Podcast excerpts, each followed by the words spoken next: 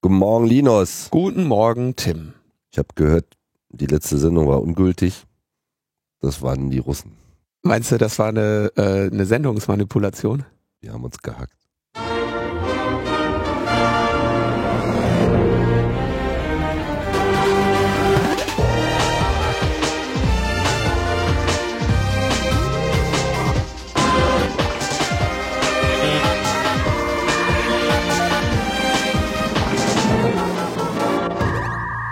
Logbuch Netzpolitik Nummer 204.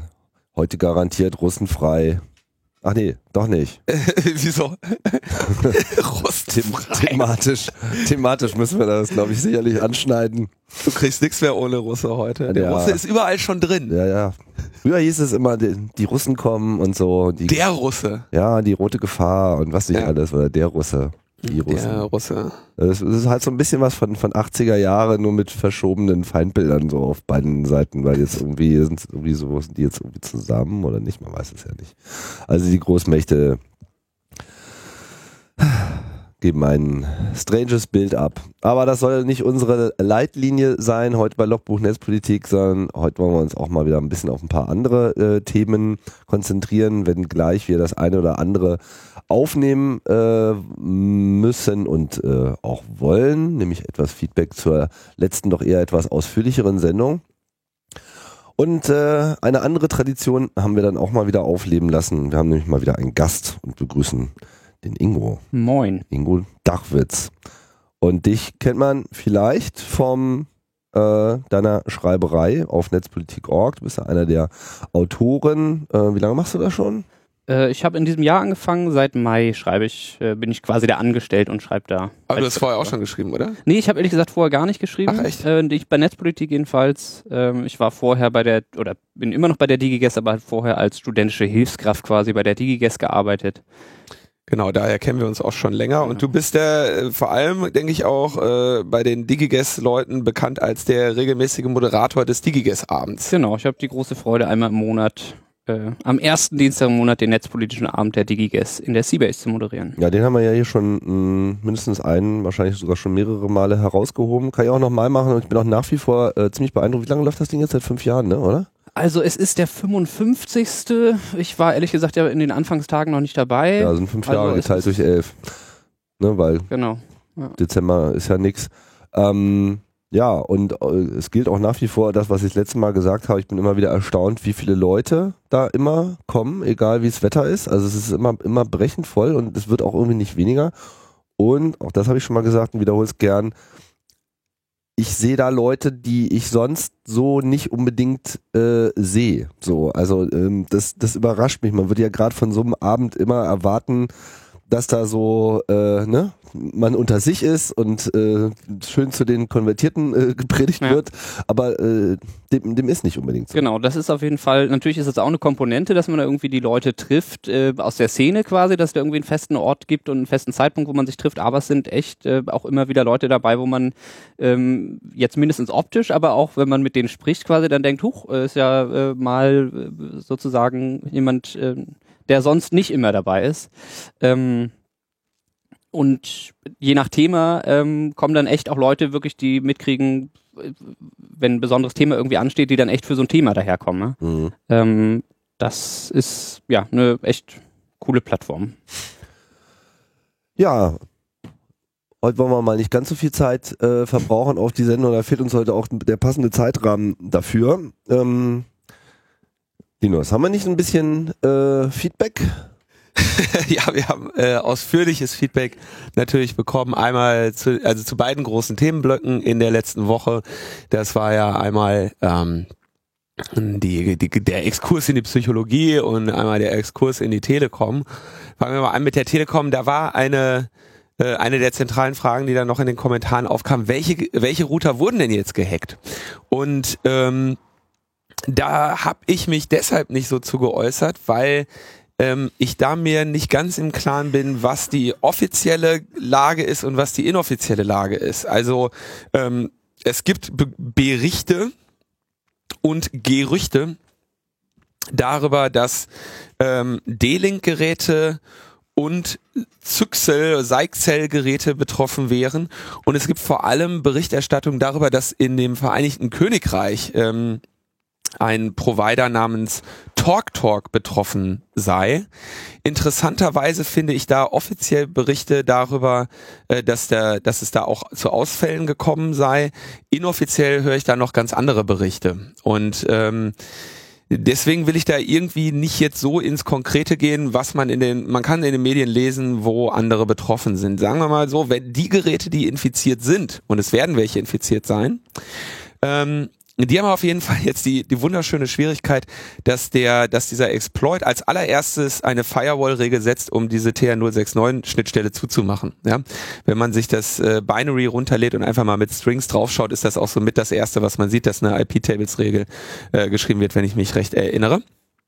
Ähm, das heißt, äh, du kannst den, du kannst sie als Provider jetzt nicht ohne weiteres so einfach ähm, wieder zurückflashen. Ähm, hatte ich, glaube ich, in der letzten Sendung auch erwähnt. Also es gibt auf der Welt jetzt irgendwo Provider, die mit ganz großen Schuhen äh, ganz große Feuer austreten und es gibt darüber einige Gerüchte hinter vorgehaltener Hand, aber ich weiß nicht genau, wie viel davon jetzt offiziell ist. Ähm, fand ich aber auch nicht so nicht so interessant oder für, für deutsche Netzpolitik jetzt nicht so interessant. Ähm, ich habe ja schon lange genug über die Technik letzte Mal gesprochen und das Feedback war einerseits, dass ich dass ich zwar gut erklärt habe, von anderen Leuten kam aber auch das Feedback, dass sie nach drei Minuten vollständig den Faden verloren hatten. ja, das, äh, ähm, das das hatte wirklich Feedback-Potenzial äh, auch so im Gehörgang. Es gab zu dem ganzen Thema noch ein ein größeres äh, Treffen im Bundeswirtschaftsministerium, wo Frank Rieger und ich auch als Vertreter des Chaos Computer Clubs dann zugegen waren, um da ein bisschen die, äh, die Lage zu beurteilen. Ähm, und da sind noch, noch andere interessante Aspekte zur Sprache gekommen. Zum Beispiel, ähm, was auch bei uns in den Kommentaren zur Sprache kam, ähm, dass da ich irgendwie Festnetz nicht benutze, mir gar nicht so, was ich gar nicht so mit, mit berichtenswert fand. Aber äh, da die Telekom ja die ganzen ähm, Router auf Voice-over-IP umgeschaltet hat, äh, funktionierte auch die Telefonie dann nicht mehr. Und damit auch kein Notruf. Und damit auch kein Notruf. Und das ist natürlich ein größeres Problem. Mhm. Noch ein größeres Problem als ein Internetausfall rein rechtlich und Verfügbarkeit und so weiter.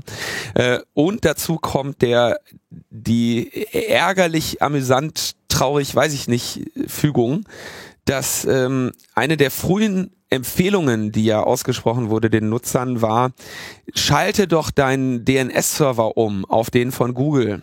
Hm. Das hat, und, was das hat, hat die Telekom gesagt? Nee, das hat nicht die Telekom empfohlen, sondern die Computerbild äh, war wohl ah.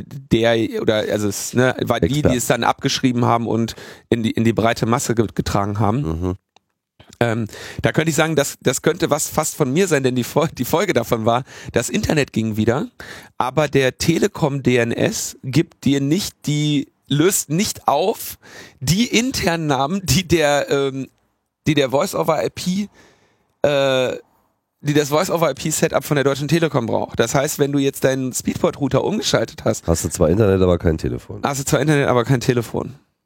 Und ähm, was auch, was, was muss man aber auch sagen, das darf gar nicht möglich sein, so etwas so zu verkonfigurieren. Das, ja. Also, zu sagen. Da, es gibt also offenbar jetzt, oder es gab da das Problem mit einigen Leuten, dass sie kein Telefon haben. Alles Aftermath. Wir haben eine neue Woche mit, mit neuen Problemen, denen wir uns gleich widmen wollen. Und ähm, ja, äh, die Empfehlung, dass ich noch einen Podcast über IT-Security und einen, noch einen Podcast über Psychologie mache, äh, nehme ich äh, gerne entgegen. Und wenn ich dann endlich meine Petition durch habe, dass der Tag 36 Stunden kriegt, ähm, dann können wir das auch irgendwann vielleicht nochmal in, in Angriff nehmen. Aber ansonsten muss ich ja irgendwie auch noch zwischendurch was anderes machen. So, dann haben wir zu dem, äh, haben wir zu dem Datensammeln und der Wahlmanipulation durch Datensammeln einen einen wichtigen Hinweis, den ich einfach auch in der letzten Sendung vergessen habe, denn äh, der ist von von AD. Mich wundert diese Diskussion zu Psychographic Voter Targeting schon etwas, da die letzten beiden Kampagnen von Obama als große Big Data Erfolge gefeiert wurden und meinem Verständnis nach genau das getan haben. Das basierte auf einer intensiven Wählerdatensammlung durch die Kampagne, die bei uns wohl ein Skandal wäre und da kann man glaube ich nur zustimmen. Ja, das glaube ich auch. Ähm, ich weiß jetzt ehrlich gesagt gar nicht, ob der erste Wahlkampf von ihm, da ging es ja vor allen Dingen so, stand vor allen Dingen so im Fokus das Thema Social Media und wie er es genutzt hat. Ich weiß gar nicht, ob da auch schon die große Datensammlung schon so eine Rolle gespielt hat, aber spätestens der 2012er ist ja immer gefeiert worden, als hier, guck, wie Obamas Nerds äh, die Wahl gewonnen haben, ähm, äh, weil sie so viele Daten hatten über die Wähler. Ja, ich weiß aber nicht genau, was so die primäre Quelle war. Ich glaube, ich meine, der, der wesentliche Aufhänger war ja jetzt, dass diese Daten quasi eher so als ähm, so als Nebenprodukt äh, des normalen Netzverhaltens erzeugt wurden und nicht nur so eine reine Datensammlung, wie sie ja ohnehin schon immer in den USA möglich war, dadurch, dass eben so viele privaten Daten dort einfach äh, zum Verkauf anstehen durch Unternehmen etc. Und ähm, ich glaube, das berechtigt auch jetzt hier nochmal die zusätzliche Aufregung in diesem Fall, dass man halt einfach Verhalten abgreift und nicht einfach nur normales äh, Datenaufkommen sammelt.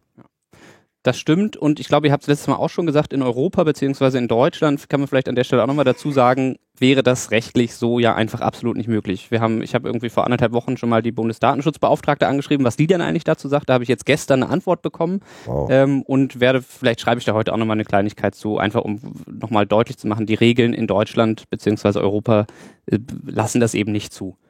Ja.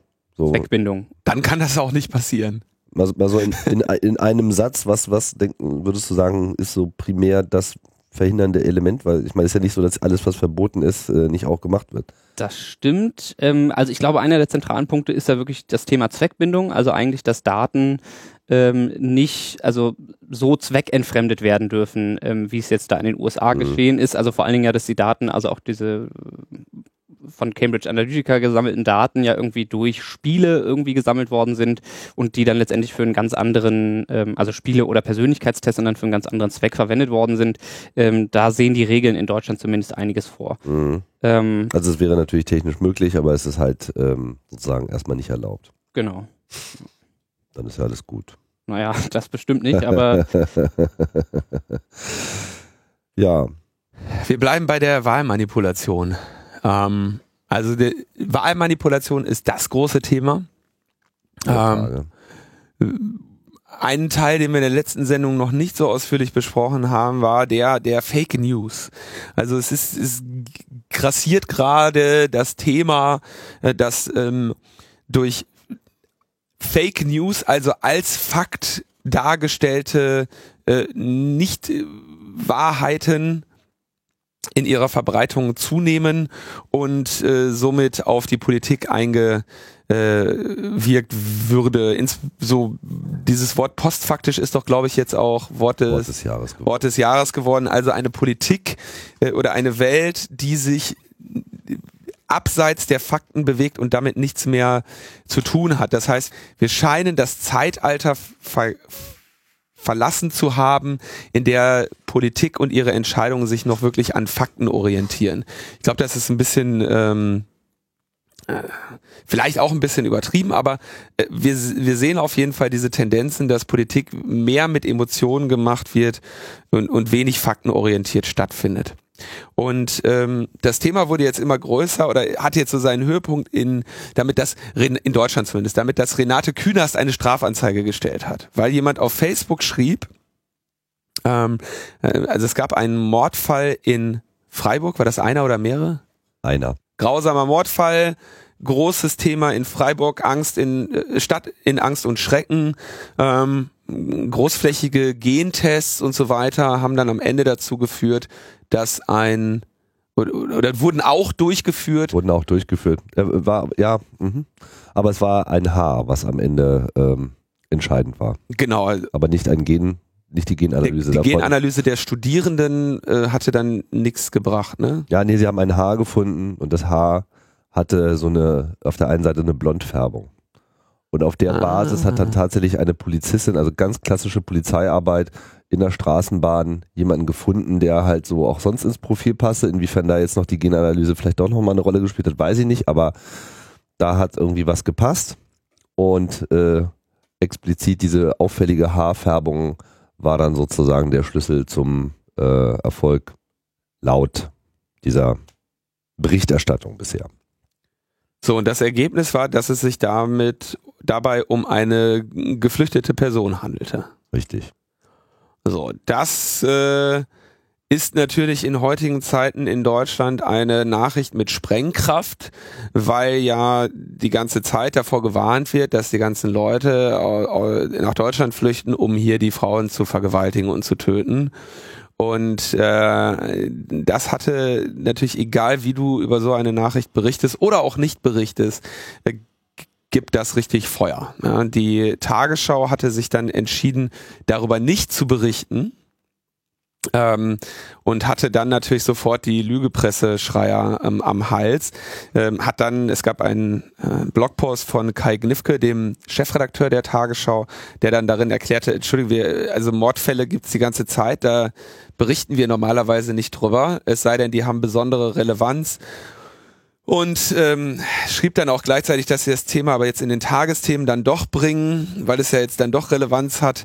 Also da hat man gesehen, die Tagesschau hat sich daran die Finger verbrannt, alle möglichen Leute haben sich daran die Finger verbrannt. Das ist eine Nachricht mit Sprengkraft und natürlich dann auch eine Nachricht, die mit Fake News ver äh, mhm. verbunden wird, weil nämlich dann jemand auf, ähm, auf Facebook Renate Künast angeblich aus der Süddeutschen Zeitung zitierte mit den Worten, der traumatisierte junge Flüchtling hat zwar getötet, man muss ihm aber jetzt trotzdem helfen und nannte dafür als Quelle die Süddeutsche Zeitung. Das ist auf mehr, in mehrerfacher Hinsicht ähm, perfide, weil die Süddeutsche Zeitung seit kurzem einen Adblocker hat. Das heißt, viele Leute können die ein Adblocker-Blocker hat. Das heißt, viele Leute können diese Nachricht bei der Süddeutschen Zeitung noch nicht mal mehr verifizieren. Mhm. Äh, zweitens erinnern wir uns, dass Renate Künast, nachdem ein ähm, ein Mensch in einem Zug, ich weiß nicht mehr genau, in welcher Stadt das war. Irgendwo in Bayern, glaube ich in Süddeutschland ein, ein Mensch mit einem... Der mit der AXA losgegangen genau, ist. Genau, der, ja. äh, da hatte sie ja dann die Frage gestellt, warum die Polizei den erschossen hat. Genau. Und dafür relativ gut einen abbekommen. Wir hatten das auch hier kurz am Rande Hab, erwähnt, wir, dass das ja, keine besonders gute Social Media Strategie war. Ähm, insofern diese, diese Fake News reiht sich quasi auch damit etwas ein, ist relativ relativ geschickt platziert, muss ja, man ja, sagen. Die linksgrün versifften ja, die ja sowieso. Kommentatoren und so. Ja, auf jeden Fall, da, dagegen hat sie jetzt eine Strafanzeige erstattet und das Thema ist jetzt groß. Ähm, die Sozialdemokraten haben dann irgendwie gesagt, sie, sie setzen auf einen Nicht-Angriffspakt aller Parteien, dass man so etwas nicht machen wolle würde. Hm. Was natürlich ganz schön ist, aber der Typ, der diese Nachricht da geschrieben hat, ist ja im Zweifelsfall auch nicht in einer Partei. Ja, also äh, die Parteien, selbst wenn die Parteien einen solchen Nicht-Angriffspakt unterzeichnen und ähm, das dann selber sich in solchen Bereichen nicht engagieren, also inklusive äh, auch äh, Social Bots einzubringen, äh, dann äh, können das natürlich trotzdem immer noch ähm, gelangweilte oder wütende Bürger tun. Ja, es geht dabei natürlich auch immer um die AfD in erster Linie, ne? Und äh, da ist eben bekannt, dass die teilweise auch sagen, wir machen es nicht und das als Partei dann eben offiziell nicht machen, aber natürlich Leute aus ihrem Umfeld äh, beziehungsweise aus ihren Netzwerken haben, die das dann eben machen. Also da ist dann echt die Frage, was ist es wert, dass es dann eben oder was wäre das wert, wenn es jetzt so einen offiziellen Nicht-Angriffspakt gäbe. Natürlich, also sich erstmal dazu bekennen, ist wichtig, damit man Leute im Zweifelsfall dann auch verurteilen kann, wenn man es nach oder damit man es beurteilen kann, wenn Leute es dann nachgewiesen machen. Aber helfen dürfte das eher nicht. Vor allem kannst du ja auch, wenn du jetzt irgendwie einer, wenn eine Partei dir besonders gut gefällt, dann kannst du ja sogar einfach ein, ähm, eine Fake News oder Bot-Kampagne für eine andere Partei machen, um dann am Ende äh, die Öffentlichkeit darauf hinzuweisen, ja. dass was weiß ich die SPD den Angriffspakt verletzt hat. Ja, also das wird, ähm, da wird noch so viel. Ähm, Jeder hat ja auch nichts mit der AfD zu tun. ist ja was ganz anderes. Ja, aber da wird auf jeden Fall noch eine ganze Menge ähm, also da wird noch eine ganze Menge Ping-Pong gespielt werden und, und mit Täuschungen und, äh, und so gearbeitet werden. Da muss man noch mal was gegen tun. Genau, da muss man mal was gegen tun. Ähm, irgendwelche Christdemokraten hatten dann auch sowas gesagt, sie wollten irgendwie so eine so eine Bundesprüfstelle für Wahrheit oder sowas etablieren oder so. Ich, ich weiß nicht oh, genau. Ein, ein gesetzliches Verbot von, von Falschmeldungen. Ja. Hatte so ein CSU-Bundestagsabgeordneter gefordert. CSU, ja klar. Dann Gesetzesministerium, das wollten wir schon immer mal haben. 1984 Reloaded. Das ist echt geil, ja. Das, das Ja, an der Stelle kann ich einfach nur auf den Artikel äh, von meinem Kollegen Markus Reuter verweisen, der einfach sehr großartig ist, weil er äh, quasi so ein paar oder eine ganze Reihe rhetorischer Fragen an diesen Bundestagsabgeordneten ja, genau, ja. stellt ähm, und äh, gleichzeitig darauf verweist, äh, wie auch äh, CDU oder Unionspolitiker mit falsch Meldungen, Fake News gearbeitet haben quasi. Also verweist dann so auf solche Beispiele wie das ist, ähm, dass die Bundesregierung gesagt hatte, es sei nicht geplant oder es gäbe keine Nebenabrede zum Thema ähm, bei der Vorratsdatenspeicherung, dass die äh, Informationen, Daten dann auch an Geheimdienste weitergegeben werden dürfen, die es ja nachweisbar dann doch gab ähm, und ja, dem, demontiert das ziemlich gut. Ja, das ist wirklich eine. Äh, es ist natürlich tragisch. Ich meine, wir, wir alle beobachten das mit, mit großer Sorge, dass irgendwie diese Falschmeldungen grassieren und irgendwie äh, wirken. Andererseits sind natürlich alle äh, wirklichen irgendwie juristischen oder legislativen Maßnahmen dagegen äh, wirklich sehr äh, sehr bemitleidenswert eigentlich, sehr, sehr traurige Versuche, die alle in die falsche Richtung gehen werden. Ich wurde, ähm, weil ja dann noch dazu kam, dass der Russe die Wahl manipuliert, ähm, dann morgens aus dem Bett geklingelt vom, äh, vom Deutschlandfunk und wurde dann gefragt, ja, was, was kann man denn tun? Und da musste ich dann auch eine Sekunde überlegen, habe aber gesagt, also im Prinzip, so wirklich kannst du dagegen nichts tun. Wenn du jetzt anschaust, was die Renate Künast gemacht hat, die hat ähm, dieser Fe Falschmeldung enormen Auftrieb verliehen, dadurch, dass sie dagegen vorgeht. Das heißt, sie hat da ein bisschen mit dem Streisand-Effekt Bekanntschaft gemacht, gleichzeitig aber natürlich schon auch hoffentlich es geschafft, für den größeren Teil der Leute klarzumachen, dass sie, dass das nicht stimmt. Mhm. Das geht aber nur einmal, ja. Der nächste Bundestagsabgeordnete, der irgendwie eine Strafanzeige gegen eine Fake News stellt, der wird diesen medialen Effekt nicht mehr erzielen. Und ähm, die Fake News werden ja auch viel zu viel äh, gestreut, als dass du ernsthaft dagegen vorgehen könntest, auch wenn man das jetzt unter Strafe stellt, da ging es ja irgendwie so unter Strafe stellen von Falschmeldungen zur Destabilisierung des Staates oder sowas. Ne? Das ist eine hohe, hohe Hürde. Äh, da, da hast du ja monatelange äh, Ermittlungen am Ende und dann einen Freispruch und diese Fake News sind in dem Moment ja schon längst verdaut. Ja, mhm. also da, ich, ich denke, man ist da tatsächlich mit mit klassischen juristischen Mitteln einfach machtlos und auch wenn man sie zensieren würde, wäre man machtlos, weil ja das genau das ist, ne? Dass die etablierten Medien, die, die zensieren uns jetzt auch noch. Wir dürfen das nicht mehr sagen, ne? Mhm. Die Lügenpresse verbietet uns, die Wahrheit zu sagen. Wir werden zensiert. Also auch da wieder nur Wasser auf den Mühlen. Ähm, am, ich wollte das noch kurz am Rande erwähnen, ich wurde mir auch gefragt, also was, was kann man, was kann man äh, den Politikern raten jetzt zu tun? Und meine Empfehlung war, ja, Politiker sollten sich ernsthaft jetzt mal überlegen, ob sie nicht mal ein bisschen ähm, ehrlicher und, und offener sind ähm, und äh, einfach mal ein bisschen transparenter agieren, weil wenn es denen demnächst so geht wie einem John Podesta, ich glaube, da werden würden im gesamten Bundestag nur wenige Politiker stehen bleiben, äh, wenn ihnen eine solche äh, offen eine solche Entblößung durch Leaks widerfahren würde.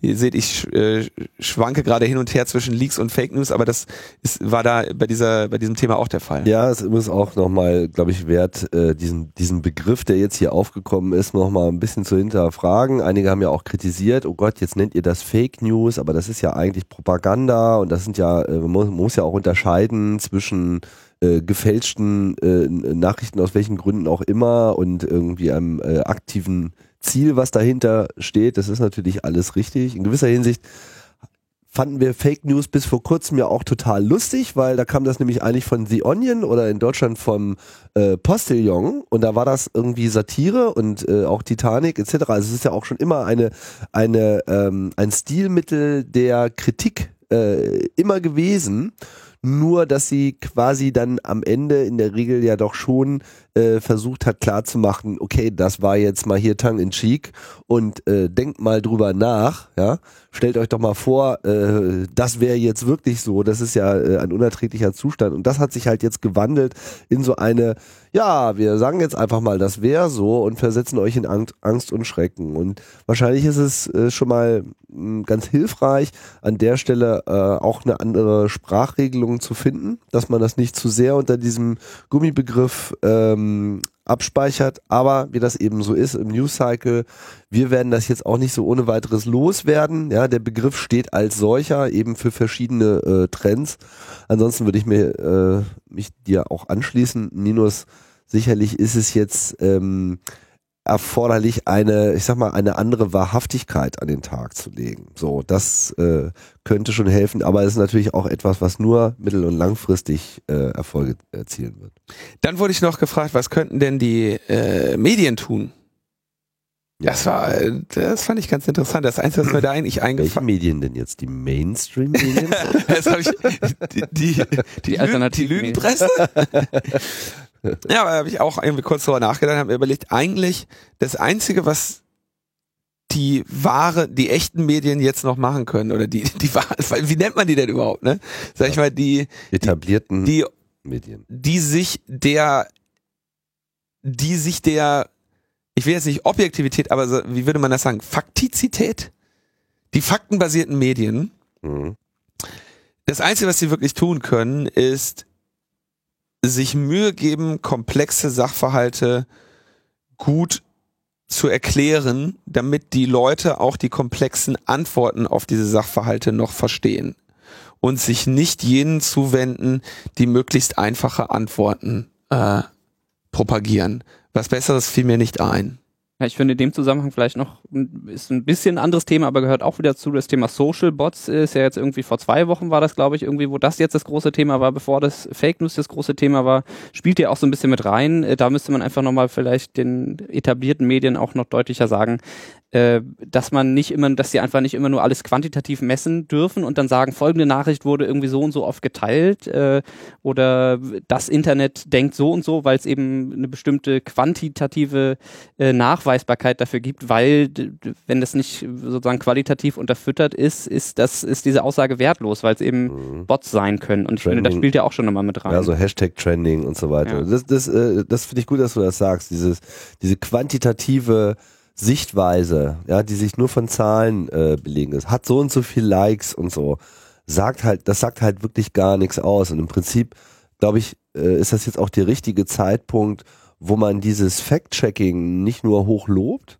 sondern vielleicht auch einfach mal als solches thematisiert, weil äh, vermutlich ist es jetzt erforderlich, dass dieser äh, dieser Prozess der, der Quellenüberprüfung, für den äh, der etablierte Journalismus, von dem er ja immer so begeistert ist und so gerne dafür äh, steht und so, was ja auch absolut richtig ist, aber das ist jetzt sozusagen, das muss jetzt ein Volkssport werden. Und hier muss, äh, müssen diese Methoden, glaube ich, jetzt auch jedermann vermittelt werden, weil einfach jetzt jedermann auch Teil der Medienverläufe äh, ist. Genau, aber ich glaube echt, also klar, jeder Mensch sollte sich das überlegen oder äh, das, das stärker zu eigen machen. Ähm, aber ich glaube echt, bei den klassischen Medien brauchst du oder bei den etablierten Medien äh, brauchst du schon echt einen Wandel. Weil, also ich meine, es ist ja auch so einfach, äh, wenn du mal eben schnell eine Meldung schreiben kannst, irgendwie raushauen kannst und sagen kannst, ah, ich hab's hier, hab hier eine klare Zahl ähm, und das Internet denkt so und so oder das Netz äh, findet das und das. Jetzt machen wir doch mal eine ganz klassische Forderung. Das müsste ein Fach in der Schule werden. Ja, und ehrlich gesagt, also es hat auch damit zu tun, wie die Journalisten oder Medien dann arbeiten, die, die etablierten. Ähm, weiß nicht, da muss es halt große, äh, gibt's ja teilweise schon, Fact-Checking-Abteilungen und im Zweifelsfall halt weniger äh, Druck, jetzt schnell Klicks generieren, schnell Nachrichten schreiben, sondern eben äh, Redakteuren so viel Zeit geben, ähm, Sachen gut zu recherchieren, dass sie es auch überprüfen können. Kriegst du natürlich trotzdem das Problem nicht mit hin, dass, äh, dass jemand einfach irgendwelchen Schluss in Facebook schreibt. Genau, ne? ist, wie gesagt, ist ein anderer Bereich, hängt irgendwie ein bisschen zusammen, genau. Aber Facebook ist vielleicht ein gutes Stichwort. Oder? Genau, Facebook ist ein gutes Stichwort, denn Facebook hat eine äh, hat angekündigt, sich des Themas anzunehmen. Zunächst in den USA äh, wollen sie einige ähm, Änderungen ausrollen und testen, bevor sie die dann irgendwann der gesamten Welt äh, zugänglich machen. Und das ist eigentlich, ähm, also wenn man sich überlegt, dass einmal im Raum stand, man verbietet jetzt die Unwahrheit, was irgendwie das, das Ministry of Truth am Ende geworden wäre, was sicherlich am Ende eine eher schlechte Idee gewesen wäre. Oder man zensiert diese Dinger vollständig weg, was am Ende nur Wasser auf den Mühlen der Verschwörungstheoretiker gewesen wäre. Hat Facebook sich jetzt dazu äh, entschieden, vier Maßnahmen zu kombinieren. Erstens, sie sagen, man kann jetzt als Nutzer Falschmeldungen oder den Verdacht auf eine Falschmeldung ähm, quasi klicken. Das ist notwendig natürlich, um irgendwie die, diese, diesen, deren Algorithmen Dinge lernen zu lassen. Ja, das heißt, sie brauchen ja immer erstmal einen Menschen, der ihre Algorithmen schult, und das kann man also jetzt machen. Man kann, man hat jetzt ein Flag, das äh, ist offenbar nicht wahr. Ja, aber Crowdsourcing hängt natürlich immer noch sehr von der Crowd ab und äh, die das, ist ja das Problem. Das ist anfällig für ähm, für äh, gezielte Nichtbeachtung oder gezielte Nutzung dieses Flags. Natürlich. Ja, da kommt dann halt also wirklich ein gut belegter Artikel raus und dann kommt dann irgendwie so die rechte gamer Tagesschau, Presse. Genau, und dann wird das einfach weggeklickt. Und deswegen ja. äh, versuchen sie ja jetzt, sich sozusagen auch mit so Organisationen zusammenzutun. Genau, ja, Moment, also die, was passiert, wenn ich da draufklicke? Erstmal, was passiert, wenn ich da draufklicke? Dann geht eine Meldung an Facebook und, und eine Meldung an den Postverfasser. Mhm. Das sind die beiden, die beiden Dinge, die dann passieren. Also Facebook geht dann der Sache nach, wenn sich genug Leute darüber beschwert haben und der Postverfasser wird wenn sich genug Leute darüber beschwert haben. Weiß dann der Postverfasser auch schon so, sofort, wer sich da äh, beschwert hat? Also kriegen die Nazis sozusagen von den linken Fact-Checkern dann auch sofort die Adressen übermittelt? Da gehe ich nicht von aus. Die, die gemeldeten Posts gehen dann an Fact-Checking-Organisationen. Äh, äh, in diesem Falle in den USA wohl erstmal an das Pointer Institute, dass sie dann nach den Leitlinien des internationalen Fact-Checking-Networks prüft. Ja? Interessant, dass Facebook da wieder die Drecksarbeit aus, äh, outsourced. Ähm, aber das nur am Rande. Und wenn das dann passiert ist, dann, könnt, dann wird diese Meldung ähm, als umstritten geflaggt. Ja, also ich glaube, ich, ich glaube schon, wenn sich genug Leute darüber beschwert haben. Also dann, dann wird quasi dieser Bereich kriegt dann, diese Meldung kriegt dann einen, so einen Rand oder was und da steht dann disputable oder so. Also das ist hier umstritten, was hier gerade berichtet wird. Und das hat zur Folge, wenn man diese Nachricht dann postet oder diesen Post shared oder was auch immer, dass man doppelt bestätigen muss. Dann wird nämlich Facebook sagen, du, du, äh, kurz mal hier, bist du sicher, dass du das weiter verbreiten möchtest? Wir haben irgendwie einen guten Hinweis, dass es sich hierbei um Schluss handelt. Und dann musst du also quasi zweimal klicken, was, äh, denke ich, auch eine erzieherische Maßnahme ist, davor zu warnen, Gleichzeitig aber natürlich ist nicht zu verhindern. Du musst halt nur zweimal klicken. Und das Ganze wird dann abgerundet mit Algorithmusänderungen, äh, die Face äh, die Fake News herabstufen, so dass sie seltener geteilt werden. Das ist ganz witzig, weil ich meine, wie oft die geteilt werden, ist ja eine Sache. Wir sehen das ja auch bei der Logbuch Netzpolitik Facebook-Seite. Ähm, das kannst du liken und sharen, wie du willst. Das Facebook sortiert das dann eben am Ende wieder aus.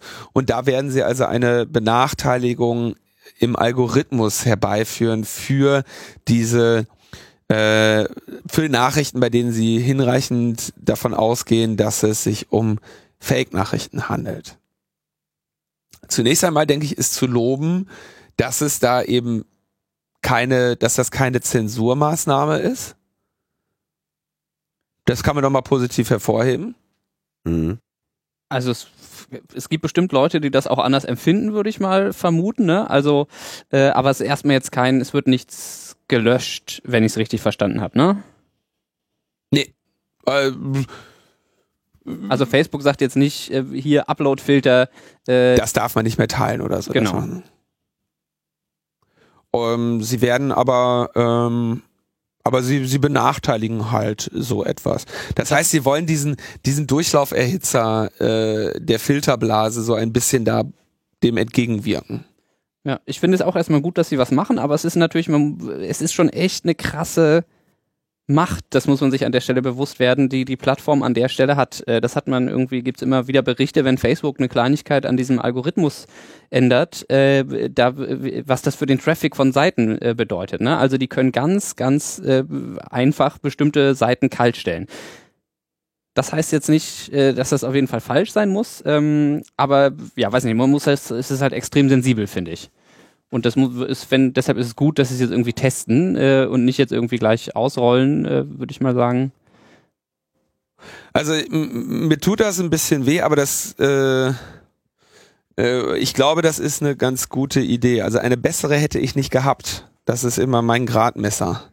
Ja, das ist, sagen wir mal, ich würde sagen, es ist auf jeden Fall wert, das Ganze mal auszuprobieren, ähm, inwiefern das eben auch resistent ist. Es ist natürlich in dem Moment schwierig, wo du eine Organisation reinholst, hm. die jetzt so quasi die, die Wahrheit bemisst, ja ähm, weil erstens ist dann auch diese Organisation natürlich äh, ganz anderen ähm, Drücken ausgesetzt, ja. Also was ist, wenn jetzt so eine etablierte Fact-Checking-Webseite unterwandert wird? Das ist so das eine. Beziehungsweise was Steve ist. Bannon hat schon das Fact-Checking-Institut gegründet. ja, genau. Alternatives Fact-Checking. ja, genau. Ja, ja. Die Alt-Fact-Check. Alt-Fact-Check, ja. ähm, dann ist natürlich noch zu sehen, es gibt, also Facebook ist einfach zu, es sind zu viele Posts, die es da gibt, das ist zu kleinteilig. Gleichzeitig können große Lobbygruppen äh, mit Leichtigkeit äh, so Sachen hinkriegen. Und dann, äh, wie es bei, bei Netzpolitik.org, äh, Markus Reuter noch darauf hin, ähm, Kommentare sind ohnehin streitbar, ne? Also Meinungsäußerungen sind immer disputable. Wir werden mal sehen, was, was damit passiert, ne? Genau. Ja, oder auch Thema, also ist, wenn man so an Thema Klimawandel denkt oder so, ähm, da stelle ich mir das mit dem Flagging zum Beispiel auch hochgradig interessant vor. Ja, das muss man jetzt sehen, welche neue Wahrheit äh, Trump äh, formuliert. Ne? Es gab da erste Berichte, dass er eine Blacklist mit Wissenschaftlern anlegen möchte, die irgendwie über Klimawandel berichten, weil das ihm nicht passt. Ich habe noch gefunden, vielleicht wenn noch zu ergänzen oder wolltest du? Ja, gerne. Ähm, bei Twitter, es gibt ja diese ähm, US-Soziologin, die auch für die Times schreibt, ich weiß gar nicht, wie man sie ausspricht, Zeynep Tufekci, glaube ich, ähm, die echt kluge Sachen zu dem Thema immer wieder schreibt, zur öffentlichen Verantwortung von, von der Plattform Facebook, finde ich. Und die hat nochmal ein paar Punkte ergänzt, die eigentlich notwendig wären, ähm, weil das Problem ähm, der sozusagen der Fake News jetzt nicht alles ist bei Facebook, sondern es irgendwie die immer diskutierten Echokammern ähm, ja gibt quasi, dass die Leute sich nur noch das teilen, was sie ohnehin schon denken und das müssen nicht mal nur die äh, krassen äh, Fake-Meldungen sein, wie dass der Papst jetzt irgendwie sich für Donald Trump entscheidet, ähm, so dass die irgendwie tatsächlich eindeutig jetzt irgendwie rausfliegen würden. Und die sagt halt, dass es eben extrem wichtig wäre, ähm, einfach mehr Vielfalt, Diversity in die Echokammern, in die Feeds der Leute zu bringen. Zum Beispiel, indem es eine, gibt es glaube ich in, weiß ich gar nicht, ob es in Deutschland gibt bei Facebook, so eine Related Content Box, wo einfach zu bestimmten Themen Sachen drinstehen, die vielleicht explizit äh, eine andere Perspektive darauf geben. Ähm, auf, als, als das, was ich sonst immer so in meinem Feed habe, ja. Also ich glaube, die gibt es aber in Deutschland gar nicht. Related Content Box, I don't know. Habe ich noch nicht gesehen, aber ich benutze das ja auch nicht, dieses äh, heißt das jetzt Factbook? Fakebook zu, von Fakebook zu Fakebook. Das wäre mal was. Oder äh. Fake oder Fakebook. Factbook oder Fakebook. Das ist hier die Frage. was, was man halt auf jeden Fall, das, da weiß ich auch doch für wichtig wäre, eigentlich äh, dass die Forschung, die dazu gemacht wird und das Ausprobieren, dass Facebook das eigentlich nicht nur für sich alleine macht, sondern dass sie sich auch unabhängige Wissenschaftler dazu holen, äh, ja, um eben klarzumachen, äh, um eine gewisse Verantwortung ähm, wahrzunehmen, wahrzunehmen ja, an der Stelle. Ja, ich glaube, der Zuckermann, dem geht jetzt auch ein bisschen der Arsch auf Grundeis. Jetzt hat er irgendwie schon den Amerikanern den Trump mit diesem Thiel irgendwie so indirekt äh, eingebrockt und dann noch die Nummer. Also. Oh, na, ich glaube ja, ehrlich gesagt, dem ist das egal, aber. Äh, ja, mal schauen. So weit würde ich nicht gehen. Ich halte ihn zwar für den irgendwie streitbarsten aller äh, Big Five CEOs da in diesem ganzen Digital-Bubble-Fu, äh, aber so weit würde ich jetzt auch noch nicht gehen. Ähm, wäre interessant zu wissen, was Sie bei dem Gespräch gestern besprochen haben. ja, da war, ja, da wären wir, glaube ich, alle gerne Mäuschen gewesen, aber. Ja, da müsstest du da halt ein Kind von Donald Trump sein, dann darfst du auch am Tisch sitzen. Ja, das ist echt geil. Ich, ich kann mir auf jeden Fall vorstellen, wer am wenigsten gesagt hat. ähm, habt ihr das mitbekommen, dass also wir, das Gespräch, auf das wir gerade ansprechen, ist, dass Donald Trump die ganzen Silicon Valley Giganten zu sich an den Tisch bestellt hat und dann gab es ein Meeting, ähm, wo dann auch drei von Donald Trumps Kindern mit an, äh, am Tisch saßen, damit er keine Interessenskonflikte finanzieller Natur hat. Und der Schwiegersohn? Und, ähm, und einer war nicht mit an Bord von den, von den großen von, äh, von Silicon Valley. Offizielle Begründung mit 13 Milliarden oder sowas oder 1,3 Milliarden Bewertung wäre Twitter eben kein Gigant. Twitter war nicht teuer genug. Inoffizielle Begründung. Äh, Twitter hatte nicht auf Donald Trumps Wunsch ein Emoji für Crooked Hillary eingeführt. Und zwar macht, äh, macht Twitter das wohl, du kannst dir quasi zu einem Hashtag kaufen, dass das durch ein, durch ein Emoji, durch ein spezifisches Emoji, das auch nicht im UTF-8 Standard liegen muss. Also technisch handelt es sich hier eher um einen Sticker. Es ist nur so, dass Twitter das Branded Emojis nennt. Ach so, okay, also das, das Hashtag wird ersetzt durch ein kleines Bild. Genau. Sticker, keine Ahnung. Ja, ja. Ein kleines man nennt das Sticker. Lass okay, man das, nennt das Sticker. Ja, so, da gibt's dann halt ein, ein kleines, äh, einen kleinen Sticker, äh, der das Hashtag ersetzt. Und äh, das Emoji, was der Trump Social Media Experte haben wollte, war ein eine Hand, die einen Dollarsack entgegennimmt, um Hillary Clinton zu symbolisieren.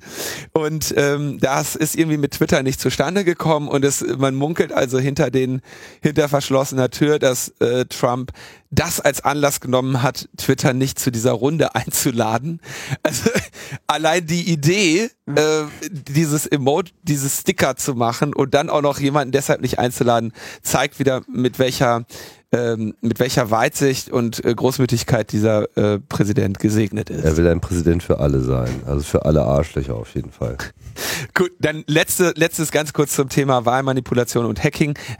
Angestoßen wurde das Ganze ja dadurch, dass die, dass das CIA sagt, ähm, diese Wahl wurde von dem Russen manipuliert, denn der Russe hat ähm, so dass CIA nicht, die CIA nicht nur die Demokraten gehackt, sondern auch die Republikaner und die, äh, die, die bei den Republikaner erbeuteten, die bei den Republikanern erbeuteten Daten seien aber nicht geleakt worden und deswegen sei das hier eine, eine Einflussnahme des, ähm, der, des russischen Geheimdienstes auf den Ausgang der Wahl gewesen.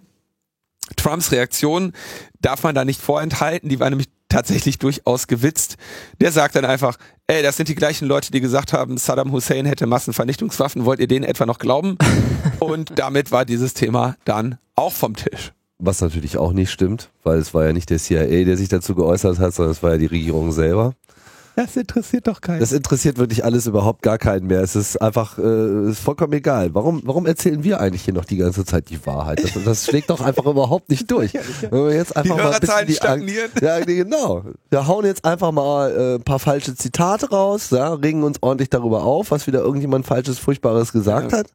Ja, dass sie alle irgendwie ja, der Kinderporno-Ring und in den, in den Katakomben des Reichstags das sind doch die Sachen, die die das Leute interessieren, ja. ja. Ähm, weil wir uns ja immer noch in der, weil wir ja irgendwie hinterher schleifen und immer noch im, im Zeitalter der Fakten uns bewegen wollen, empfehlen wir an dieser Stelle nochmal den Vortrag von Alex Haldermann äh, oder Halderman Recount 2016 an Uninvited Security Audit of the US Presidential Election an Tag 2, wenn ich mich nicht täusche, des 33C3 mit Ach und Krach auch noch in Saal 1 positioniert, 14.30 Uhr, Tag 2.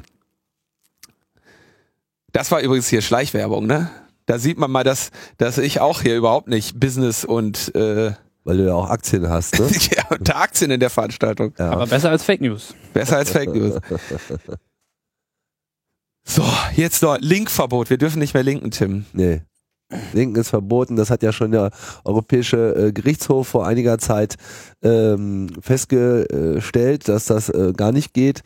Ähm, wir haben uns ja hier von Zeit zu Zeit auch über das eine oder andere Entscheidung des Europäischen Gerichtshofs ähm, gefreut, da ja dort auch einige paar grundsätzliche Feststellungen zu äh, für uns so wichtige Themen wie Vorratsdatenspeicherung etc. Ähm, zustande gekommen sind, die äh, durchaus die Debatte äh, auf eine interessante Art und Weise angereichert haben, so man so ein bisschen das Gefühl bekommen hat, dass sie schon das eine oder andere verstanden haben. Jetzt gab es halt dieses Urteil ähm, vom 8. September, das hatten wir hier, glaube ich, auch äh, seinerzeit äh, erwähnt, das im Prinzip sagt, dass auch das Setzen eines Links eine Urheberrechtsverletzung sein kann. Denn wenn diese verlinkte Webseite wiederum dann urheberrechtlich geschütztes Werk äh, ohne Einwilligung des Urhebers veröffentlicht, dann trägt man da sozusagen so eine Mitschuld. Ich weiß gar nicht, ob das hier noch groß äh, äh wert ist, diese Sichtweise hier nochmal aufzurollen, weil ich glaube, jeder, der so halbwegs äh, schon mal mit dem Internet eine halbe Stunde gearbeitet hat, versteht einfach, was das für eine für eine wahnwitzige Feststellung ist, ja. Und ähm, da kann man natürlich jetzt äh, versuchen, alle möglichen Real-World-Vergleiche äh, zu, zu, zu bringen, warum das irgendwie nicht geht, aber äh, ich finde, das ist sogar schon aus der Technik heraus. Ähm, äh, ist das sozusagen vermittelbar, weil ein Link ist sozusagen, man, man verlässt ja sozusagen den eigenen äh, Geltungsbereich. Also wenn man jetzt nicht auf sich selber linkt. Und ähm, eine Zeit lang, ist jetzt auch, glaube ich, nicht mehr so en vogue, ne? Hat man ja dann auch mal, doch, ich glaube, bei YouTube ist das auch immer noch, du klickst auf so einen Link und dann kommt dann erstmal so eine Seite dazwischen. Die Facebook hat das, glaube ich, auch so. Mhm. Sie verlassen jetzt hier irgendwie sozusagen unseren Bereich. Sind Sie sich sicher, dass Sie sozusagen das Internet verlassen wollen? äh, ja. Ähm,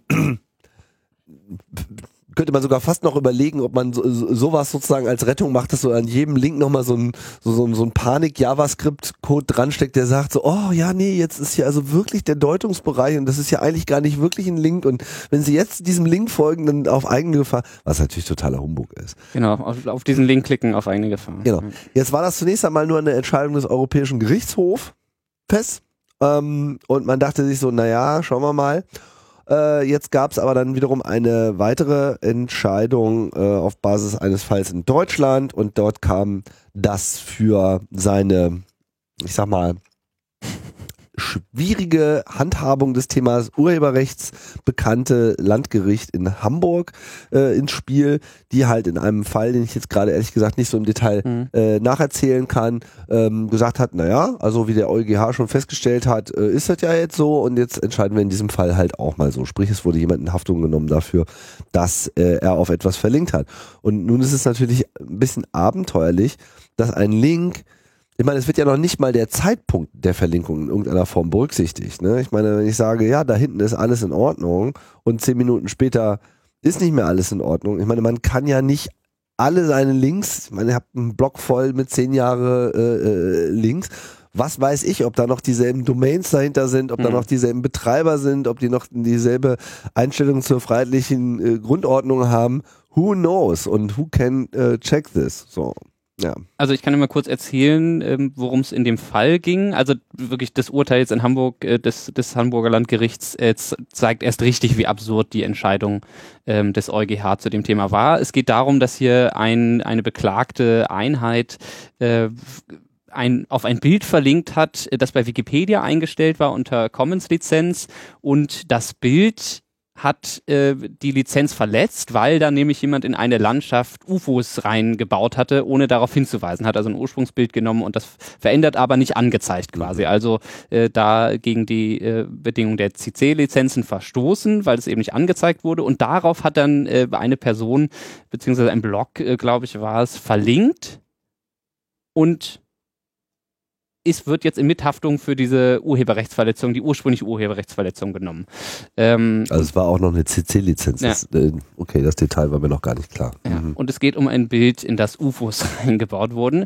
Ähm, und ja, der EuGH, äh, der, das Landgericht Hamburg ähm, macht da irgendwie jetzt besonderen Hinweis auf den kommerziellen ähm, Charakter quasi ähm, und sagt Unwissenheit, also das gilt besonders oder gilt jetzt im, im Prinzip, ähm, wenn es irgendwo im kommerziellen Bereich stattfindet.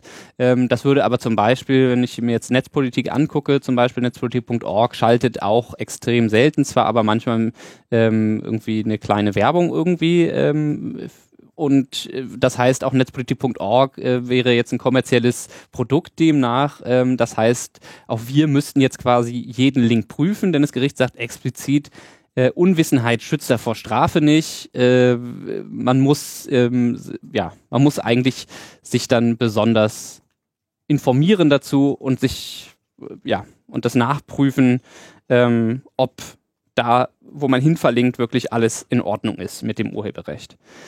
Also hochgradig absurd.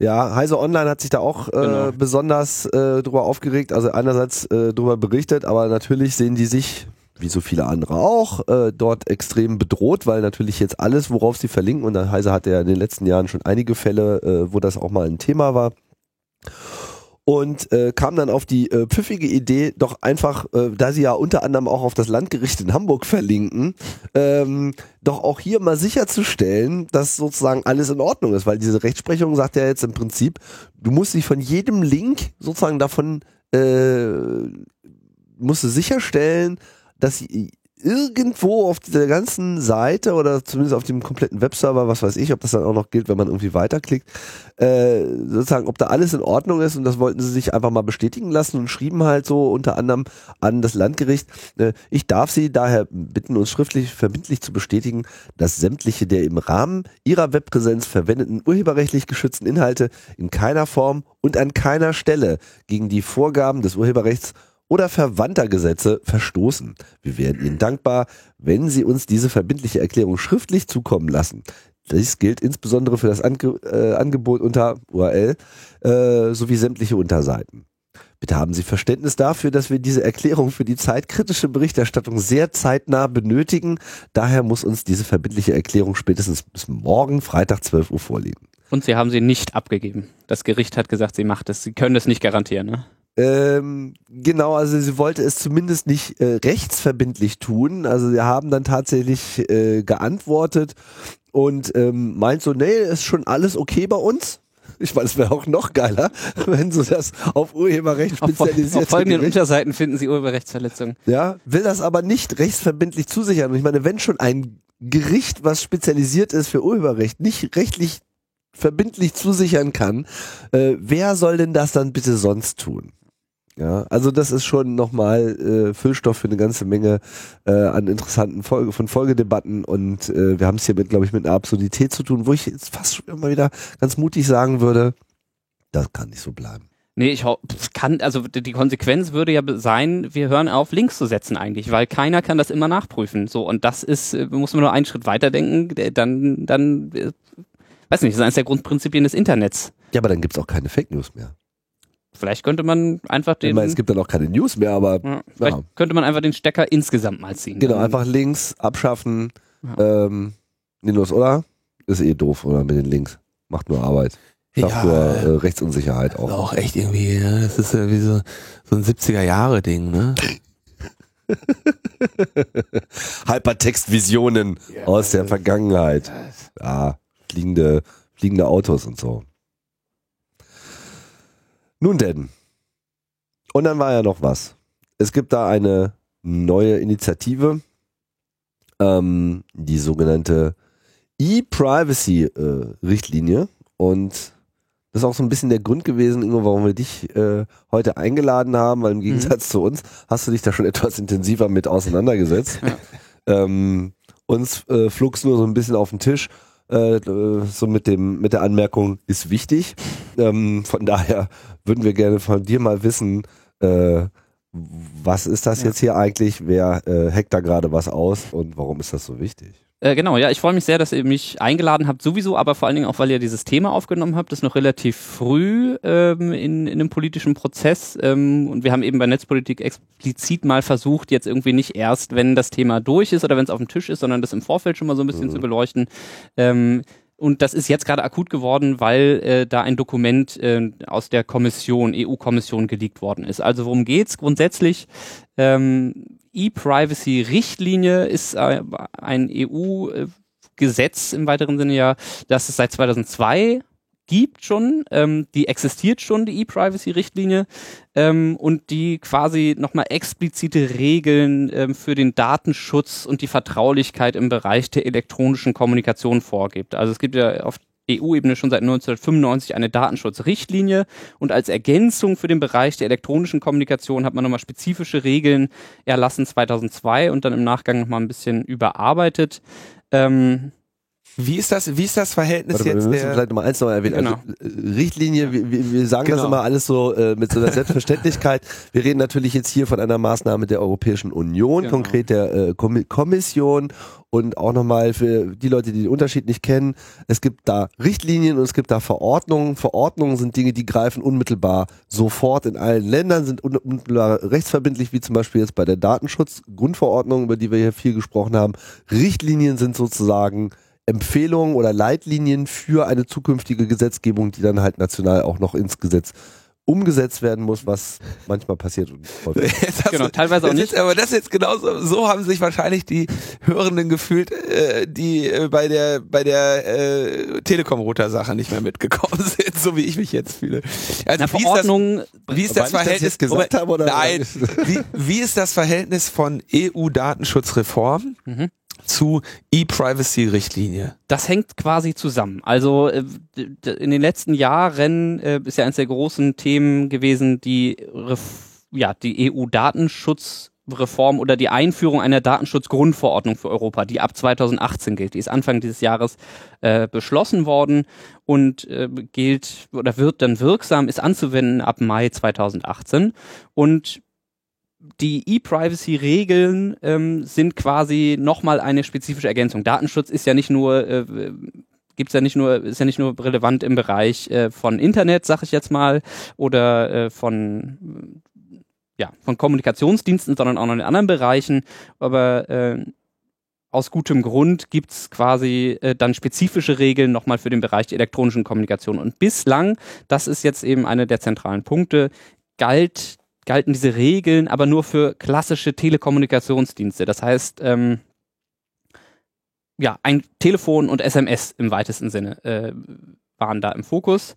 Ähm, und wenn man es mal ganz grundsätzlich beschreiben will, ist der Gedanke gewesen, wir übersetzen das Fernmeldegeheimnis in, ähm, in, in, in In in das digitale- Zeitalter, in, in, das digitale Zeitalter und da steht jetzt zum Beispiel, steht dann auch jetzt schon eben drinne, grundsätzlich, es darf, äh, inter, es darf keine Überwachung geben, äh, Kommunikation darf nicht abgefangen, mitgehört werden und so weiter. Ähm, das ist eine grundsätzliche Regel. Ähm, da stehen solche Sachen drinne wie, dass äh, dass du das Recht hast äh, auf Rufnummernunterdrückung oder dass du das Recht hast, auch eine ähm, Telefonrechnung zu bekommen, in der keine Einzelnachweise drinstehen.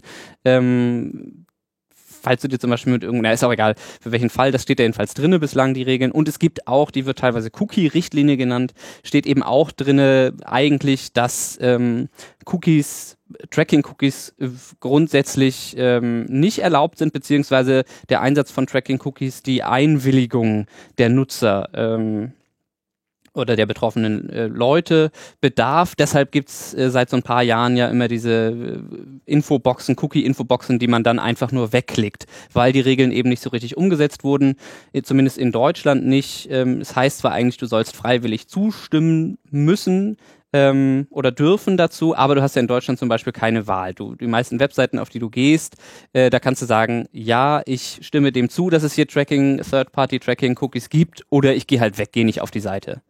Das ist, das ist genau dieser äh, Richtlinie geschuldet.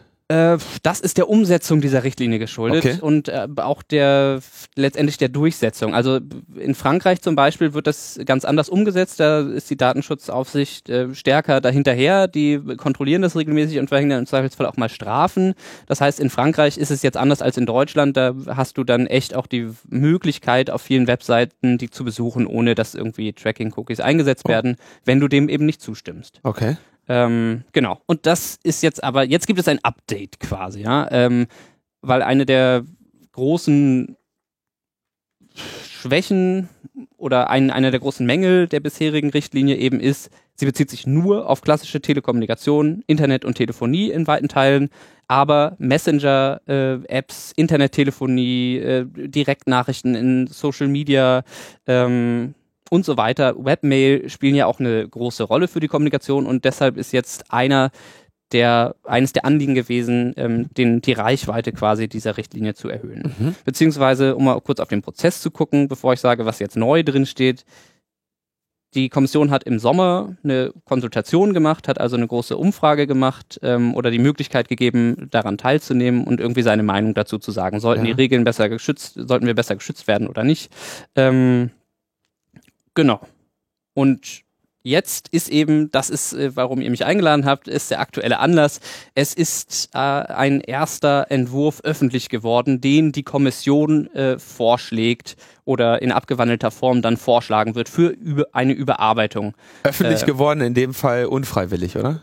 Ich, man weiß das ja nie, äh, wer mit welchen Intentionen Sachen liegt. Äh, ist es jedenfalls bei, ist, also nicht die Kommission hat es offiziell veröffentlicht, sondern ist bei Politico äh, ein Scan ähm, von einem Entwurf von Ende November äh, eingestellt ähm, worden und ähm, der ist ja interessant an vielen Stellen ähm, weil es echt so einige hochgradig strittige Fragen gibt und weil das äh, Feld natürlich hochgradig lobbybehaftet ist. Ähm, da letztendlich geht's äh, um die Grundfragen, die uns irgendwie ziemlich viel beschäftigen. Ja, wie steht's um Tracking, wie steht's um Profiling, wie steht's um Werbung, äh, wie steht's letztendlich um den Schutz unserer Privatsphäre und äh, unserer Daten. Ähm, und äh, äh, lobbybehaftet, du sagst das so, dass es, wir erinnern uns, glaube bei der EU-Datenschutzgrundreform, das war der größte Lobbyaufmarsch, den den die EU da, den das Parlament da je gesehen hatte. Ja. Das wird sich da wahrscheinlich ähnlich verhalten. Ähm, zumindest ab jetzt, schätze ich mal. äh, spätestens ab jetzt. Also wobei es gab ehrlich gesagt schon relativ ähm, man weiß das natürlich nicht so genau, was in Brüssel so alles vor sich geht, aber es gab schon, wann war das hier, Ende es gab, es ist echt so geil. Es gab ein gemeinsames Statement am 5. Juli von zwölf großen Industrie- und Handelsverbänden in Brüssel, die gesagt haben, die E-Privacy-Regeln müssen komplett abgeschafft werden. Aha. Wenn man sich mal anguckt, äh, wer da drin ist, dann kriegt man ein Gefühl davon, ähm, wie, wie, was für eine Bedeutung die Regeln haben. Es sind wirklich nämlich alle gewesen quasi. Google, Microsoft, Facebook, Apple, Amazon, Samsung, BlackBerry, LG, Huawei, IBM, Toshiba, Philips, HP, Cisco, Intel, Deutsche Telekom und so weiter. T-Systems, Vodafone, Orange, Telefonica, Canon, in Fujifilm, also wirklich, es ist, ähm, die haben alle gesagt, bitte die Regeln weg. Äh, so, und das ist erstmal ein gutes Zeichen dafür, dass, dass die Regeln äh, da bleiben sollten, finde ich. Ähm, genau. Und spannend ist jetzt, was die EU-Kommission sich dazu denkt. Ja, genau. Was steht denn jetzt drin? Genau, vieles. Ähm, und es ist nicht einfach, es ist jetzt nicht mit einer ganz einfachen Aussage dazu getan. Ähm, vielleicht mal so ganz grundsätzlich. Äh, wenn das so umgesetzt würde, wie die Kommission sich das vorstellt, das ist, wie gesagt, wird jetzt noch, äh, ist alles noch vorläufig, ne? Ähm, dann wäre das erstmal schon mal ein guter Schritt äh, für aus, aus Verbrauchersicht, aus Nutzersicht. Ist, ist auf jeden Fall schon so. Zum Beispiel sagen sie nämlich einerseits ganz grundsätzlich, es soll eine Verordnung werden, das heißt keine Richtlinie mehr, sondern eben echt verbindliche Regeln. Ne? Also was wir eben besprochen haben, Verordnungen bedürfen eigentlich keiner Umsetzungsgesetze mehr äh, in, den, in den Mitgliedstaaten, sondern gelten direkt. Ähm, also verbindlichere Regeln. Dann Erweiterung der Reichweite, das heißt, diese Regeln gelten auch für äh, Messenger-Dienste, Voice-over-IP, Webmail und so weiter. Das dürfte vor allen Dingen zum Beispiel Google äh, ärgern, weil die ja zum Beispiel bekanntermaßen alle Gmail-E-Mails analysieren quasi und da echt ähm, dann in den Inhalt reingucken, automatisiert. Das wäre dann so nicht mehr erlaubt. Ähm, beziehungsweise anders, es wäre klar verboten. Ähm, Ob es erlaubt ist jetzt gerade, ähm, ist ja eine umstrittene Frage. So, was, was bedeutet denn das jetzt ähm, kon konkret? Also was, was würde sich denn jetzt ändern, wenn diese E-Privacy-Linie in dieser Form oder einer ähnlichen Form denn äh, tatsächlich durchgesetzt werden würde?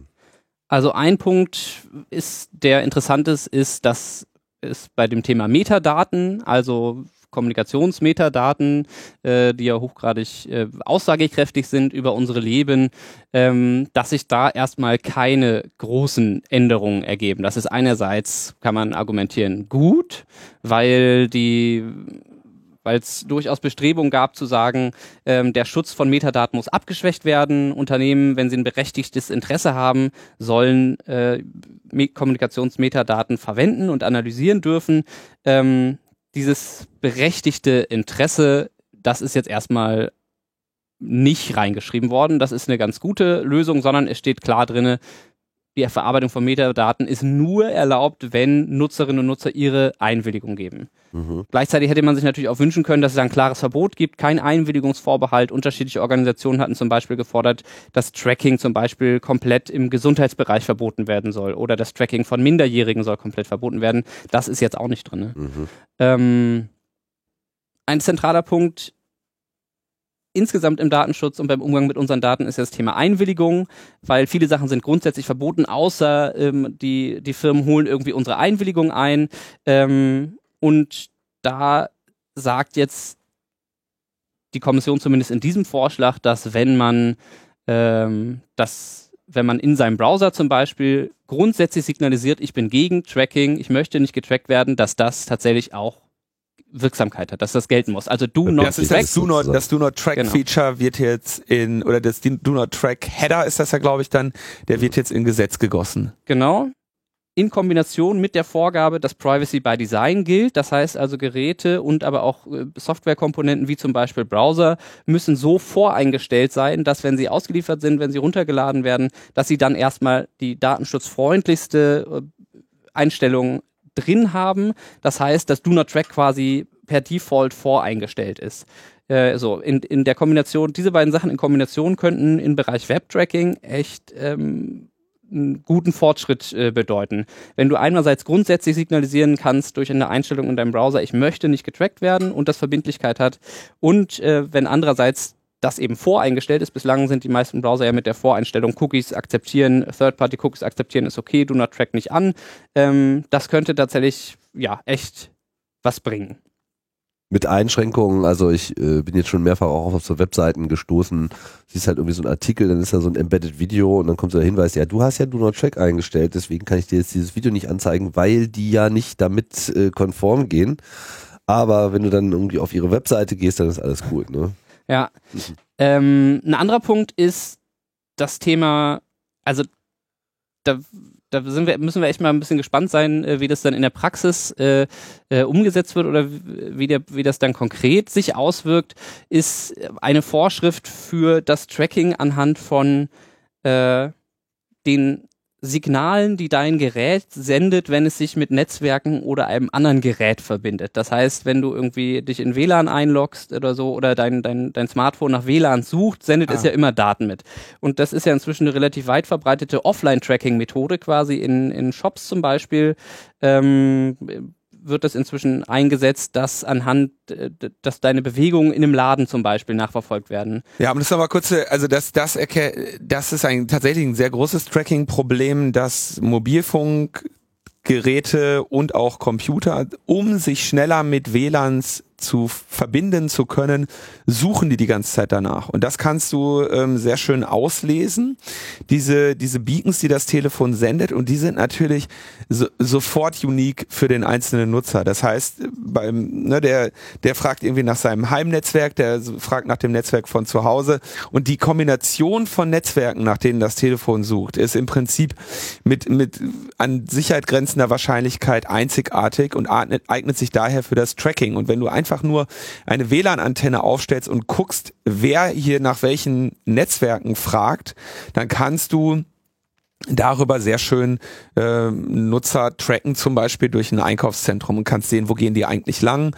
Und äh, wenn sie sich dann auch nochmal bei dir einloggen oder so und du sagst, äh, mach doch mal hier Facebook-Login und like uns, dann weißt du relativ zügig, äh, um welche Person es sich handelt und kannst so wirklich ein, ein sehr interessantes äh, Sensornetzwerk über die Welt verteilen. Und das äh, kriegt man immer wieder mit, dass so öffentliche WLANs oder so genau das tun. Genau. Und das soll erlaubt sein sofern die Betreiber bzw. die Tracker einen öffentlich wahrnehmbaren Hinweis darauf geben. Und man natürlich kann man widersprechen, aber das ist quasi eine Opt-out-Sache. Erstmal ist das per Default erlaubt, sofern ein, ein öffentlich wahrnehmbarer Hinweis darauf stattfindet. Ähm, so, aber, aber gilt, das jetzt, gilt das jetzt wirklich auch für dieses für diese Beacons? Weil also das, also das, das Ding ist halt, mein Telefon sendet die ja aus und das sendet die wahrscheinlich weiter, als ich gucken oder in meinem hohen Alter lesen kann. Das heißt, äh, sollte mich da jemand warnen, ist es schon zu spät. Das ähm, Telefon sendet die ja wirklich relativ häufig. Ich, ehrlich gesagt, ist nicht ganz klar, wie die sich das dann konkret vorstellen, aber es könnte zum Beispiel heißen, dass wenn du einen, einen Laden betrittst, ein Geschäft betrittst, äh, dass das da irgendwie eine Warnung, also irgendwie eine klar sichtbare Warnung steht oder sowas. Okay, oder, oder wirklich erst nach Anmeldung an einen Hotspot, dass der dann sagt, übrigens deine MAC-Adresse, die speichern wir jetzt und verfolgen dich damit über die gesamte Erde, ja. ähm, dass man dann eine Warnung kriegt. Okay. Ähm, ja, so das ist gerade, wenn man sich anguckt, äh, wie geht's in dem Feld weiter. Das ist ja ein, ein Feld, das eher oder eine Tracking-Methode, die eher zunehmen wird, das Offline-Tracking. Ähm, ja, also an der Stelle bisschen enttäuschend. Ein weiterer interessanter Punkt ist das Thema staatlicher Zugriff quasi. Die ah. E-Privacy-Richtlinie bislang und auch äh, so wie die EU-Kommission die neue E-Privacy-Verordnung äh, plant, enthält Öffnungsklauseln beziehungsweise Ausnahmen für dem, äh, was die Vertraulichkeit und den Datenschutz in der elektronischen Kommunikation angeht, für die Zwecke der nationalen Sicherheit, Strafverfolgung und so weiter. Äh, bislang war da eine explizite Öffnungsklausel für Vorratsdatenspeicherung drinne. Die ist jetzt explizit nicht mehr drinne. De facto bleibt sie aber bestehen. Das heißt, ähm, da gab es zwischendurch mal die Hoffnung, dass da eine explizite, äh, in, nachdem der EuGH ja 2014 Vorratsdatenspeicherung eigentlich äh, eine Absage erteilt hat, ähm, gab es die Hoffnung, dass jetzt auch in der E-Privacy-Richtlinie dann wirklich klar festgestellt wird, es soll keine Vorratsdatenspeicherung geben. Das ist nicht so. Stattdessen ist eine Öffnungs werden können die Öffnungsklauseln dafür genutzt werden, dass Nationalstaaten Vorratsdatenspeicherung einführen.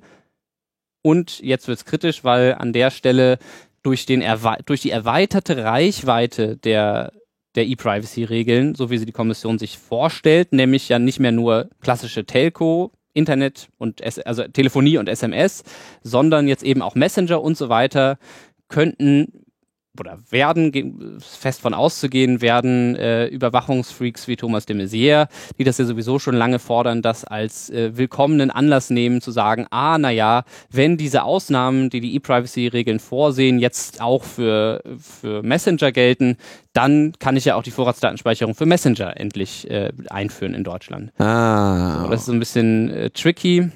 Das und heißt, da kommen wir in den Punkt, da muss was, da müssen wir jetzt gegen vorgehen. Wir haben ja einige Punkte, hast du jetzt vorgelesen, wo die Lobbyisten gegen vorgehen ja, werden. Genau. wir müssen ja, da muss man auch einer, wogegen wir vorgehen. Für jeden was dabei sozusagen. Genau. Ja, letzter Punkt vielleicht. Ähm, die Zeit wird knapp, äh, aber noch interessant ist das Thema Verschlüsselung.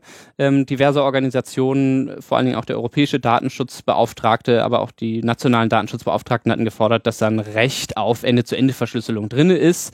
Ähm, die EU-Kommission hatte eine riesen Umfrage gemacht, eine europaweite mit 27.000 Teilnehmern, von denen 90 Prozent gesagt haben, ich muss, ich möchte das Recht darauf haben, ich möchte die Möglichkeit haben, meine Kommunikation so, so zu verschlüsseln, dass nur ich und die andere Person auf der anderen Seite äh, sie lesen und entziffern können. Also wirklich eine überwältigende Mehrheit. Ähm, da haben die sich jetzt aber nicht dazu durchringen können, da eine klare Riegel zu reinzuschreiben, sondern steht irgendwo in, in einem Erwägungsgrund ähm, quasi ein Hinweis darauf oder die Bitte quasi an, an Hersteller, dass sie ja ihre Kunden auch darüber informieren könnten, dass es Möglichkeiten gibt zu verschlüsseln, aber es steht jetzt zum Beispiel nicht drinne, ein, es gibt ein klares Recht auf Verschlüsselung. Auf Ende-zu-Ende-Verschlüsselung steht nicht drinne, dass denn die, das Recht auf Verschlüsselung sozusagen ist ja unter Attacke von auch wieder von de Maizière und anderen.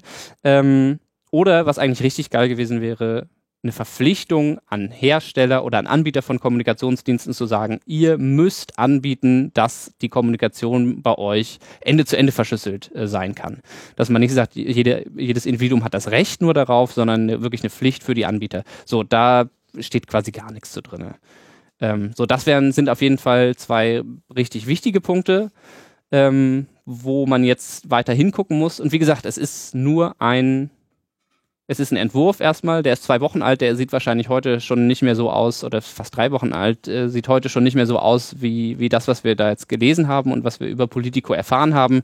Es wird in der EU-Kommission gerade abgestimmt und am 11. Januar wird er veröffentlicht und dann äh, wird es halt richtig rund gehen. Also ich glaube, in Brüssel geht es gerade jetzt schon richtig rund, weil die Tracking-Firmen ähm, ja quasi sagen, ist ganz lustig, äh, die Tracking-Firmen sagen jetzt, das Internet, wie wir es kennen, ist in Gefahr.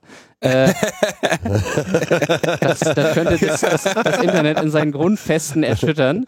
Ähm, Sehr schön. Weil das Internet ja werbebasiert ist und Klar Die Basis von allem. Ja. So, und an der Stelle muss man A, Druck machen, dass die, diese tatsächlich guten Schritte, die, die das Ding enthält, äh, drin bleiben, dass die umgesetzt werden, dass es in Sachen Vorratsdatenspeicherung, Öffnung für Vorratsdatenspeicherung und Verschlüsselung keine Verschlechterung gibt, im, im Idealfall sogar noch Verbesserungen. Und eigentlich, also es gibt jetzt sozusagen Verbesserungen, was das Web-Tracking angeht, aber das Grundprinzip, ähm, dass Unternehmen einen tracken dürfen, wird damit jetzt nicht beendet. Ne? Also es gibt Einwilligungsmöglichkeiten und da wird tatsächlich werden die Rechte ein bisschen verbessert äh, oder würden die Rechte verbessert werden, wenn das so umgesetzt wird, was die Kommission sich vorschlägt. Gerade diese Kombi aus Do Not Track ähm, und äh, Privacy by Design beziehungsweise by Default äh, ist eine Errungenschaft, die auf jeden Fall drin bleiben müsste. Alles klar, dann freuen wir uns auf ein äh, schönes Quartal 1 2017, in dem äh, da jetzt die blutige Schlacht drum genau. gekämpft werden Weil so ein EU-Prozess ist vielleicht nochmal ganz kurz, die Kommission macht jetzt einen Vorschlag, dann werden der Rat und das EU-Parlament äh, äh, sich das angucken, eigene Vorschläge machen, Überarbeitungsvorschläge machen und so weiter. Ne?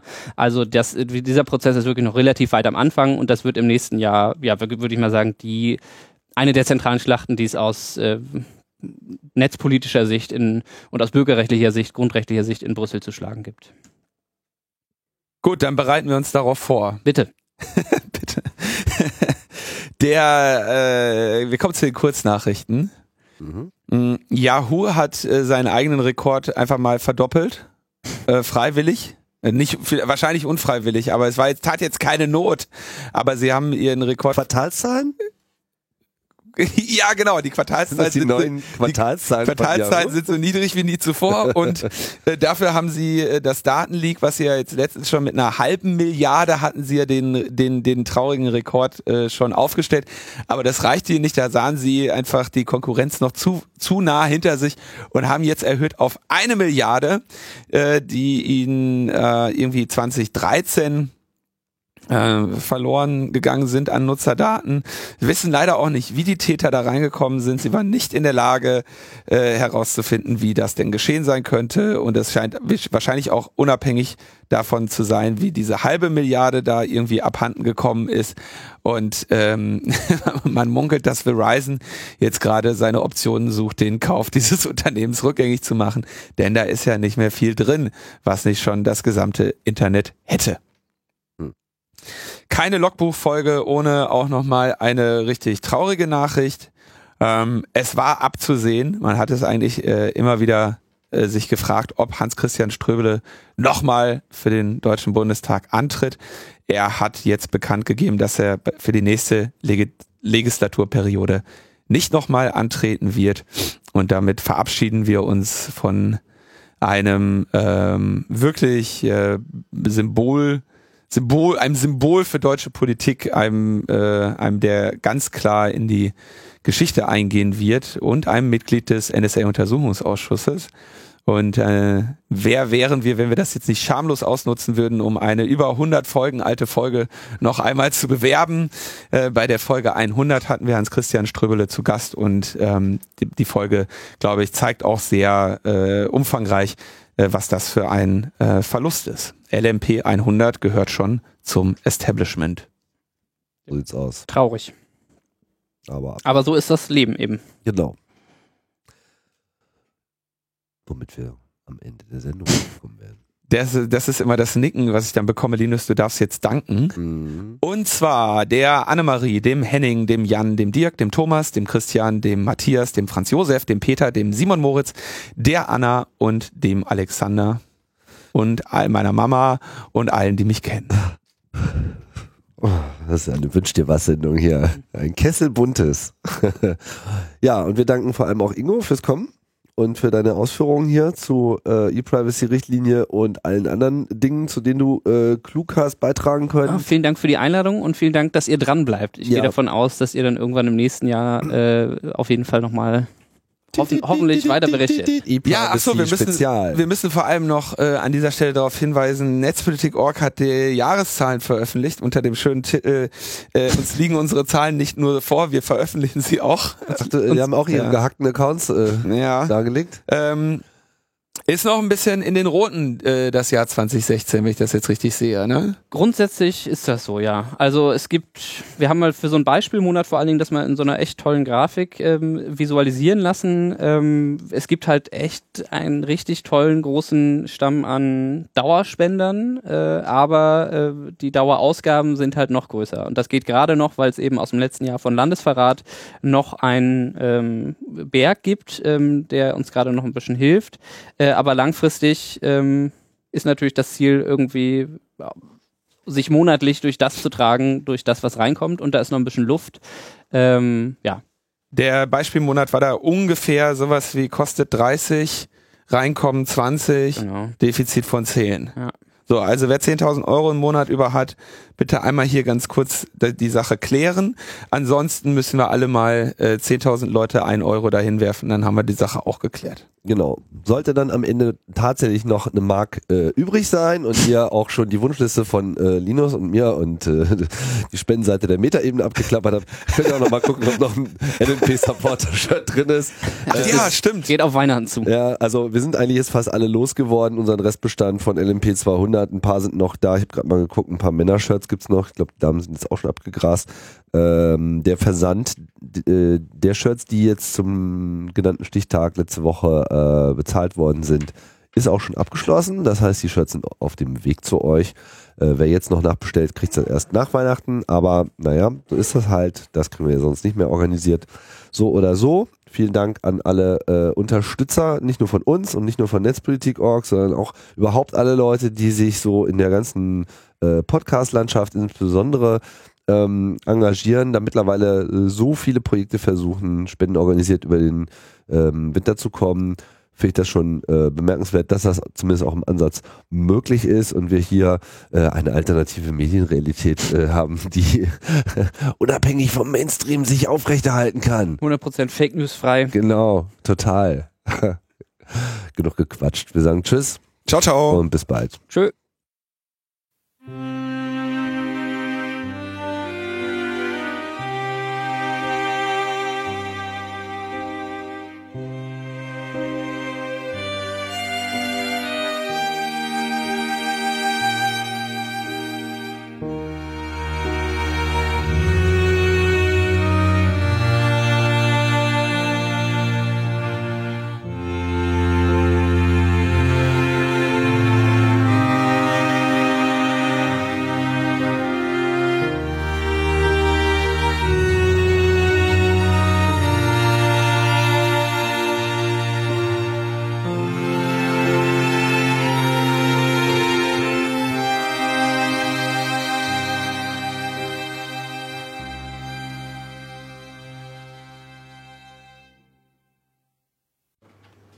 Ich werde äh, ein Teufel tun, in Facebook zu gehen und, äh, und in diese äh, Medien, weil ich äh, mich da davor schütze. Ist ja klar, wer bei uns mitbestimmt in der Zwischenzeit. Irgendwelche Oligarchen, irgendwelche Milliardäre und dann die sozialen Netzwerke. Google, äh, Facebook und so. Ähm, ohne dass ich da drin lies. Die, die, die machen Meinung. Das, das sind die mit die mächtigsten Leute auf der Welt.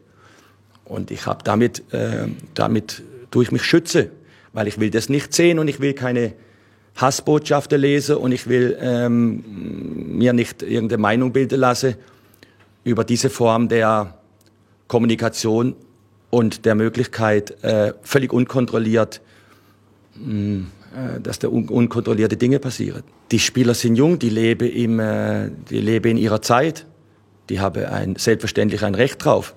Ich, hab, ich hoffe nur sehr, dass sie wisse, was es für eine Bedeutung hat. Ich bin der Meinung, eigentlich müsste sie, äh, eigentlich müsste es so weit gehen, dass du, und zwar nicht nur unsere Spieler, sondern dass du äh, die junge Menschen mit dem, was da passiert, konfrontierst in Form von konstruktiver Aufklärung. Und zwar nicht mit dem Finger oben, sondern sie genau damit auseinandersetzt. Eigentlich müsste das ein Schulfach sein. Eigentlich muss, muss, muss da kommen, dass du in der Woche drei oder vier Stunden genau mit dem, wo sie ja den ganzen Tag mit konfrontiert sind, weil sie ja die ganze Zeit hier, wer hat noch, wer hat noch das Handy, wer, wo liegt das Handy auf dem Tisch? Das ist, die, das ist die entscheidende Kommunikationsform. Darüber wird ja Meinungsbildung gemacht, deshalb passiert so, was, was jetzt passiert. Das müsste Schulfach sein. Von der Grundschule angefangen.